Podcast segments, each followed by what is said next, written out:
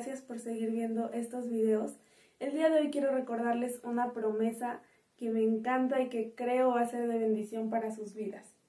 Está en Juan 8:12 que dice así, Yo soy la luz del mundo, el que me sigue no andará en tinieblas, sino que tendrá la luz de la vida. Y sabemos que Jesús es luz. Y dice aquí que quien lo sigue, quien lo busca, quien va en pos de él, no va a andar en tinieblas. Y sabemos que a nadie le gusta andar en tinieblas. Andar en tinieblas es muy peligroso. Jesús es luz y todos necesitamos a Jesús. Ahora, ¿qué es la luz? Yo investigué y la luz es un agente físico que hace visibles las cosas. Entonces, en primer lugar, quiero que recordemos esto. Yo espero que todos nosotros ya hayamos tenido un encuentro con Jesús. Y no sé si tú te acuerdas cuando Jesús te perdonó, cuando literalmente tu vida fue transformada. Dice Mateo 4:16, el pueblo asentado en tinieblas vio gran luz, y a los asentados en región de sombra de muerte, luz les resplandeció.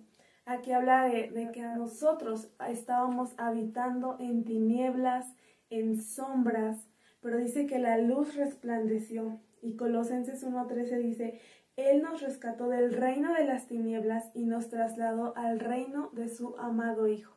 Dice que literalmente fuimos tomados de un lugar de tinieblas y trasladados a un lugar de luz.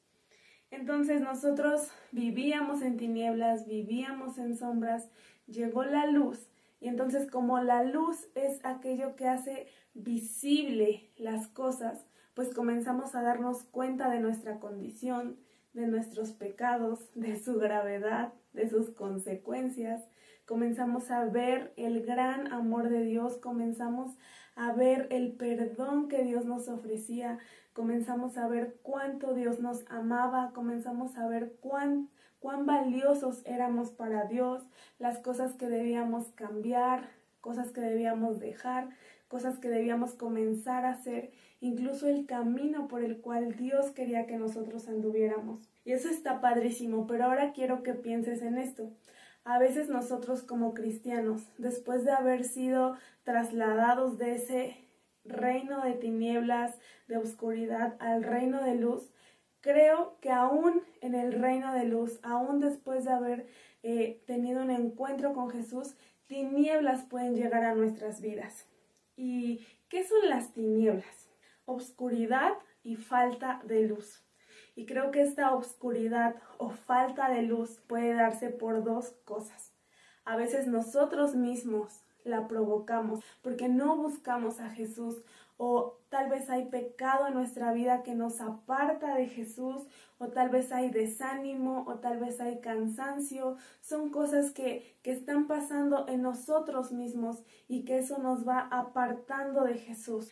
Y también creo que a veces los mismos problemas, las adversidades, las circunstancias difíciles, como problemas de enfermedad, problemas económicos, eh, con la familia, en el trabajo, pues también a veces son como esas tinieblas que no nos dejan ver a Dios, esas tinieblas que, que no nos dejan ver claramente todas las promesas que Dios tiene para nosotros. Entonces, ¿qué tenemos que hacer?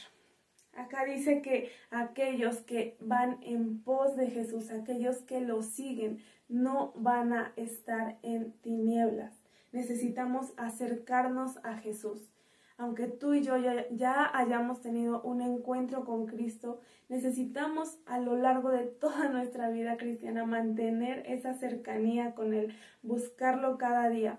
A mí me ha pasado que en situaciones difíciles donde en serio no puedo ver yo una salida, pues viene ese desánimo, ¿verdad? Y a veces ni siquiera tenemos como esas fuerzas o esas ganas de, de ir y adorar o alabar, pero sabes que cuando yo lo he hecho, aún sin tener tantas fuerzas para hacerlo, Dios empieza a traer esa luz, porque yo voy hacia la luz y entonces esa luz empieza a llegar a mi vida a través de la palabra y entonces me empiezo a llenar de fe y entonces empiezo a recordar promesas y entonces Dios me empieza a mostrar su amor, me afirma en quién soy, soy su hija, me recuerda quién es Él, Él es mi Padre, que Él no me va a dejar. Y entonces esas tinieblas que, que en un principio estaban ahí impidiendo ver claramente, empiezan a disiparse.